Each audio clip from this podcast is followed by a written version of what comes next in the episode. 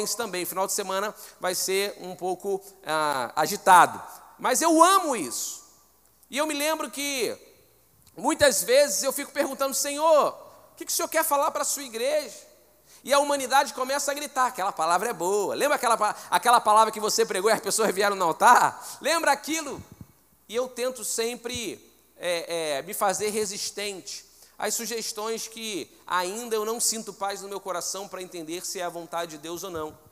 E buscando uma palavra, eu abri em Romanos, capítulo 1. E eu tenho a mania de, ao orar, e é importante nós orarmos para ler a palavra de Deus. Sabe por quê, irmãos? Porque isso aqui não é um livro qualquer. Isso aqui são palavras de vida, são palavras para transformar o nosso caminhar. Isso aqui pode determinar o destino do nosso futuro, da nossa família, da nossa empresa. Aqui estão todas as respostas para o questionamento humano, aqui nessa palavra. A palavra de Deus é uma palavra viva. E se você não entende o que isso quer dizer, a palavra viva é quando ela é aplicada na minha vida e eu passo a experimentar o que aqui está pregando, eu faço dessa palavra uma realidade. Não são apenas letras, não são apenas histórias, mas é aquilo que Deus disse se cumprindo na minha vida. E eu quero profetizar nessa noite dizendo: aquilo que Deus disse vai se cumprir na sua vida. Vai se cumprir, mas é necessário crer. E eu, como falei, tenho uma mania de ao ler a Bíblia antes orar, e eu boto a Bíblia assim na cabeça. Eu falo assim, Senhor, que a tua palavra entre na minha mente. Eu fico assim como se fosse empurrando na minha cabeça, sabe? Entre na minha mente. Eu boto aqui, ó. Eu quero que os meus olhos, boto aqui na altura dos olhos, enxerguem o que está escrito aqui nas entrelinhas. Eu faço os meus, eu faço assim mesmo, estou em casa, eu e Deus. Agora eu estou aqui explanando tudo, mas na verdade eu, eu faço os meus ouvidos sensíveis, faz do meu ouvido sensível. Às vezes, depois de orar tudo isso, quando eu vou ler, daqui a pouco, no décimo versículo, eu já não sei nem mais, nem mais que eu estou lendo. Que que eu tô? Aí, eu, aí eu boto a mão na cabeça e falo, Senhor, eu declaro a minha atenção, os meus pensamentos cativos ao Senhor. Tem dia que a alma está gritando tanto que a gente não consegue nem prestar atenção, porque é uma batalha espiritual. E eu falei, Senhor, o que, que o Senhor quer falar para a sua igreja? E eu abri Romanos 1, sem entender ainda muito bem o que Deus queria falar, e li o versículo 1, e Deus falou: é isso. E o versículo 1 que nós lemos é Paulo, servo de Jesus Cristo, chamado para ser apóstolo, separado para o evangelho de Deus. Aqui é o cartão de visita, é o cartão de apresentação daquele que é considerado o maior dos, dos apóstolos, é aquele que é considerado o maior dos evangelistas. Apesar de não ter sido um homem que caminhou com Jesus, como o famoso apóstolo Pedro, como o famoso apóstolo João, nós sabemos que biblicamente quem trouxe maior contribuição para o evangelho, inclusive para os nossos dias, foi o apóstolo Paulo. Ele quem furou a bolha, ele quem foi o cara que foi o precursor a especificamente atingir os não judeus. E se hoje nós estamos aqui pregando o Evangelho no Rio de Janeiro, mais precisamente no Recreio dos Bandeirantes, é porque alguém judeu um dia disse: o Evangelho, o reino de Deus, não é só para os judeus, é para os não judeus, e nós fomos alcançados através desse ministério. A maior parte dos escritos no Novo Testamento foram escritos pelo apóstolo Paulo. E aqui esse homem, então, de tamanha importância para o reino de Deus, para o Evangelho, sobretudo naquele tempo, ele então aqui está dando o seu cartão de apresentação. Sabe quando um vendedor você conhece e apresenta, ah, se precisar dos meus serviços, você coloca ali, né? Tava o Paulo na nossa célula quarta-feira, Paulo ele trabalha com é, imóveis, com na venda de imóveis, né? E uma pessoa compartilhou o sonho: "Ah, eu quero, eu quero trocar o meu imóvel, quero comprar um imóvel novo". E na hora que falou, falou assim: "Qual é o seu sonho, Paulo? Eu quero vender um imóvel novo para você, eu trabalho com isso, né?" Vendedor nato. E ele trabalha com imóveis de alto padrão aqui na região da Barra e do Recreio. Inclusive já está feito o merchan. Depois a, a comissão ele vai passar para mim, em nome de Jesus. Fica a dica. Olha o cartãozinho na mão dele ali, ó. Mas você está pronto e está apresentando um cartão de visita. E aqui o apóstolo Paulo a mesma coisa. ele está dando ali o seu cartão de visita. Ele está falando Paulo, ele está escrevendo eu, Paulo, servo de Jesus Cristo, chamado para ser apóstolo e separado para o Evangelho de Deus. Deus, na hora que eu li isso, Deus falou assim: essa é a palavra. Eu falei, Deus, obrigado, porque a oração deu certo, obrigado. Obrigado, porque o Senhor está trazendo o entendimento da tua palavra. A primeira característica do apóstolo Paulo ao se apresentar é quem Deus fez ele se tornar. Paulo, ele foi conhecido como Saulo. Ele teve uma história passada como Saulo. E Saulo, ele era perseguidor da igreja.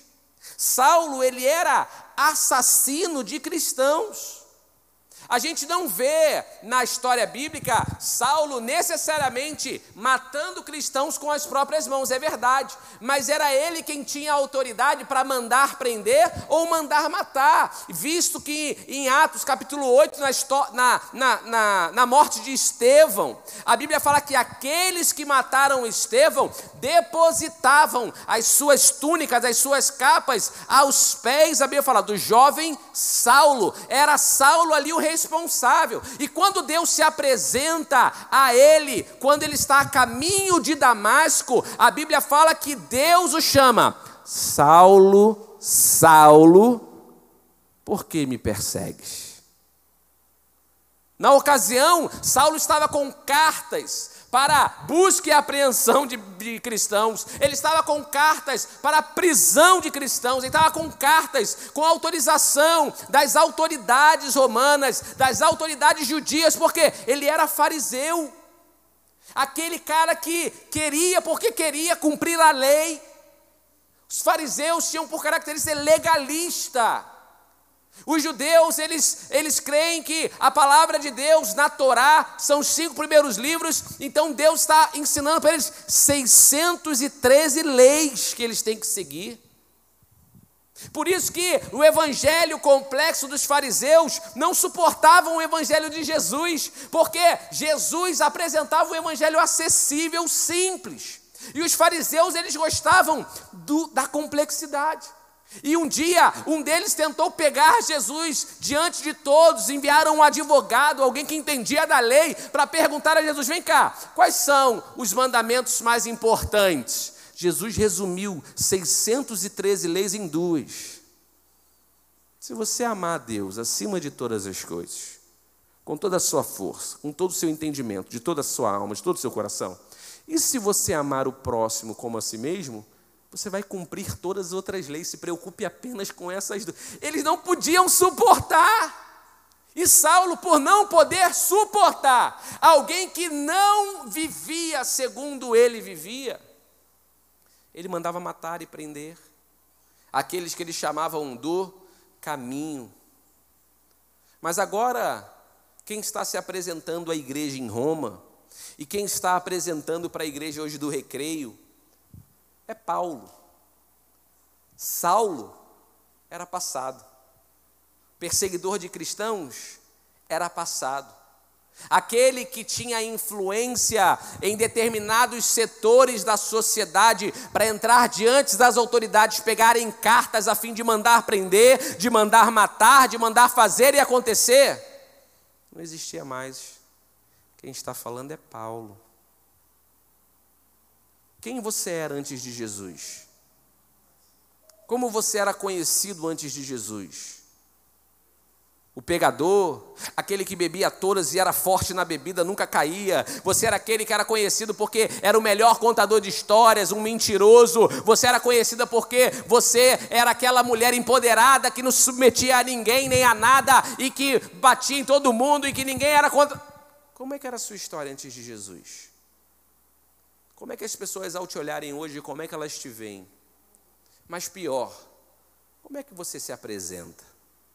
Eu me lembro que uma vez eu estava conversando numa roda de amigos, e aqueles amigos, todos nós, saindo da adolescência, entrando na juventude, ainda muita imaturidade para as coisas de Deus, é verdade, naquele tempo, E eu me lembro que numa roda de amigos, numa madrugada de sexta para sábado, a gente estava ali todos da igreja e começou a rolar um papo. Pô, tu lembra aquela vez que a gente estava na balada? Os caras comentando, né? Eu é, é, nunca vivi essa experiência, mas estavam contando, caramba, que. Aí começaram a contar. No meio que eles estavam contando, aquilo foi se tornando uma piada. Eles foram rindo, caramba, aquela doideira, não acredito. E, e eles foram lembrando, sabe quando a pessoa vai lembrando mais coisas, mais coisas, mais coisas, mais coisas? Daqui a pouco, um dos que estavam conosco, mais novo convertido do que os outros que estavam ali contando, e todo mundo estava rindo, eu estava rindo também. Eu estava me divertindo com aquelas histórias. E aí aquela história foi gatilho para um daqueles jovens lembrar de uma coisa que ele tinha vivido. Cara, vocês não sabem da maior, vocês estão falando aí? Eu estou lembrando de uma vez que. E ele parou. E ele falou assim: é melhor nem comentar porque eu acabei de lembrar e o meu coração se entristeceu. Eu não tenho prazer em lembrar do que eu fazia. Gente, na hora, os outros ficaram tudo pecador, assim, tipo. Você já conhece pessoas? Já conheceu pessoas que contam do passado com orgulho? Não, porque eu, pô, tu não sabe como é que eu era. Enche o peito, eu era sinistrão, eu fazia, acontecia uma alegria. Paulo está dizendo: Saulo morreu. Quem fala para vocês aqui é um novo homem. Nasci de novo. A minha história agora é outra. Quando lembrarem de mim, vão saber que um dia existiu Saulo, é verdade, mas quem foi relevante na presença do Senhor foi Paulo. Eu quero que vocês me conheçam como apóstolo Paulo, como servo Paulo, como pastor Paulo, como missionário Paulo. Esquece Saulo. E quando Saulo ele conta a sua história depois diante de várias autoridades, ele fala assim: "Eu outrora perseguia os cristãos, mas ele conta logo o testemunho, mas Deus me encontrou no caminho de Damasco. Uma luz apareceu, eu ouvi uma voz. Qual é o seu testemunho? Qual é o seu testemunho? Como é que você era conhecido? As pessoas hoje te conhecem por quem você é em Deus. E eu quero deixar bem claro: não foi Deus que mandou mudar o nome de Paulo, tá, irmãos? Né? Não vai, você não vai encontrar nenhum texto bíblico Deus falando, Saulo, a partir de hoje, o teu nome é Paulo. Não existe isso. A gente vê que na história bíblica Deus muda o nome de Abraão para Abraão, Deus muda o nome de Jacó para Israel. A gente vê que na história, Deus, quando faz algo novo, Ele dá, dá nova identidade para aqueles que Ele está agora criando algo novo, fazendo algo novo, cumprindo uma promessa. Mas Paulo não.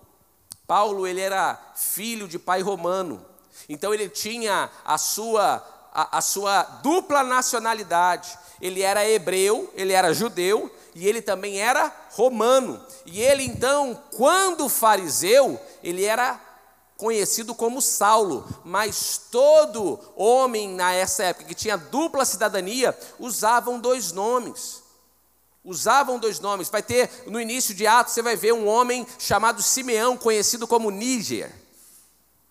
Você vai ver um outro, é, também, se eu não me engano, em Atos capítulo 1, chamado. Ah, me fugiu agora, mas enfim, é, era comum que homens com dupla cidadania tivessem o seu nome entre os judeus e um outro nome entre os romanos. E Paulo está apresentando agora quem está falando é quem prega os romanos. É quem prega fora da bolha da igreja. Irmão, ser crente aqui dentro é muito fácil. Levantar as mãos e adorar aqui é muito fácil. O problema é quando a gente leva uma cortada na rua, que essas mãos que levantam apontam um dedo, falando que vai bater, que vai matar, apontam um dedo xingando. Os lábios que aqui adoram xingam, mente lá fora para vender, para não, não perder uma negociação. Não, não é mais Saulo, não é mais o passado, é a nova história, como você quer ser conhecido. Está me entendendo, diga amém. Quem está se apresentando é Paulo. E no 3 você vai falar o seu nome para eu saber. Um, dois, três. Olha aí que benção, muito prazer, Adiel. Você sabia que 80% das pessoas não gostam de ser chamadas pelo nome que receberam? Isso é um dado estatístico: 80% das pessoas não gostam elas preferem um apelido, elas preferem um segundo nome. Eu, por exemplo, me chamo Adiel Amadeu. Meu pai botou o nome dele em mim e eu não gostava do meu nome quando eu era criança. Não posso falar quando eu era menor, quando eu era criança. Eu falo quando eu era menor, você é menor ainda, é verdade. Quando eu era criança. E aí o pessoal me chamava depois de Adiel Teixeira, que é meu sobrenome, eu preferia Adiel Amadeu.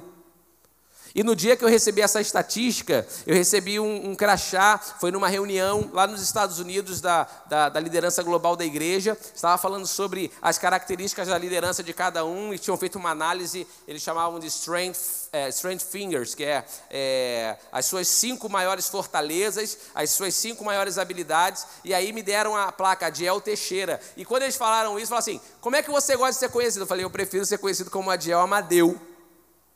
Aí eles, caramba, e foram e mudaram, porque estava Adiel Teixeira. E eu gosto, gosto de rimar, Adiel Amadeu no mundo inteiro só tem eu.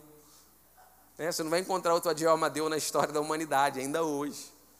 Então tem que tomar muito cuidado com o meu nome, para marcar para o bem. Eu quero que as pessoas me conheçam como o que Paulo vai dizer aqui na segunda característica dele. Ele fala, servo de Jesus Cristo. Paulo fala, primeiramente, transformação. E segundo, ele apresenta humildade. Sabe, eu sou filho de pastor, nascido e criado, nascido no hospital, criado na igreja. Aí o pessoal fala, nascido na igreja. Eu não conheço ninguém que nasceu na igreja, mas. Pessoal, eu sou, de, eu, sou de, eu sou de berço evangélico. Eu conheço berço de madeira, berço de ferro, berço evangélico, eu nunca vi esse material. Mas o certo é que Paulo, quando ele vai dizer, ele fala: Eu sou servo. Um determinado momento da caminhada de Jesus, ele está diante com os seus discípulos, diante da frente, está na frente dos seus discípulos, e eles começam a discutir quem é o maior no reino. Quem é o maior, Senhor? Quem é o maior? Jesus pega uma criança e fala: Quem for como essa criança é o maior no reino. E depois Jesus ensinando, Jesus fala assim: Olha, porque eu, Jesus fala, eu não vim para ser servido, mas vim para servir. E maior, Jesus completa dizendo, é o que serve. Eu te pergunto, serviço é entrega ou é recebimento? É entrega. Quando você chega na igreja, em inglês a palavra culto, vou para o culto, em inglês a palavra é service, service. Em espanhol, a palavra é servicio. Culto tem no original da sua palavra um local para prestar serviço, para entregar um serviço. Mas eu te pergunto, a maioria das pessoas que você conhece, ou se tratando de você mesmo, você vem para o culto a fim de receber algo de Deus, ou você vem para entregar algo para Deus? A maioria das pessoas que eu conheço, elas chegam só para receber. Aí eu vou na igreja, eu, eu gosto de ir para a igreja, pastor, já ouvi isso. Eu gosto de ir para a igreja porque aí eu chego assim pesado, mas eu saio tão leve. Aí quando eu me sinto assim pesado, eu vou no culto, nossa, saí tão leve. Irmãos, é melhor viver leve do que ficar pegando peso lá no mundo do pecado e depois ficar depositando o lixo dos seus pecados na igreja. Não, escolha viver uma vida leve. Para viver uma vida leve é o seguinte: é uma vida de entrega diária. É o que Jesus falou: olha, aprendei de mim que sou manso de espírito e humilde de coração, tomai do meu jugo, porque o meu jugo é suave, o meu fardo é leve. E às vezes na caminhada com Cristo está tão pesado caminhar, está tão difícil caminhar. Cuidado, porque certamente esse peso não vem de Deus.